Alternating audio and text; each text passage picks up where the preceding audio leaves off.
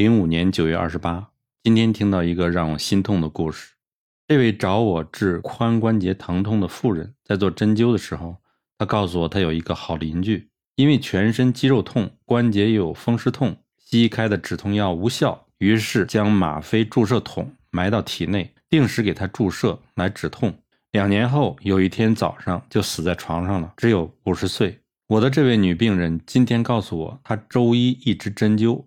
完了以后，跟他朋友去逛街四个小时，一点痛都没有，前后只针了三次，今天是第四次针。我国针灸治痛是遇到病人越痛效果越好，几乎是立竿见影。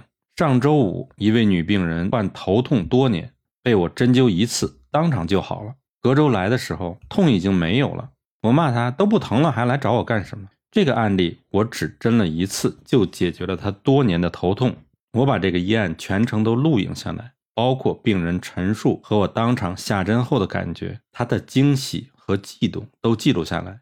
这种案例对我来说是屡见不鲜。针灸是举世最好的医术，无论何种痛都是可以治好的。只因为痛就给西医治死了，真是要命！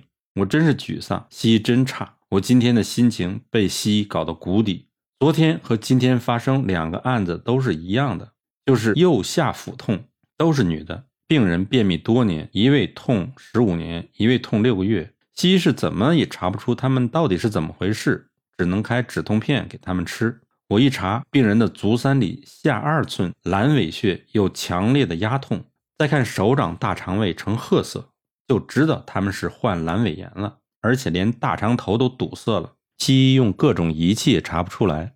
我用大黄牡丹皮汤加益乙附子败姜散合用，使用汤剂。一举将这些宿便攻下来，这种一支就知的经方，如果大家都使用，病人怎么能治不好呢？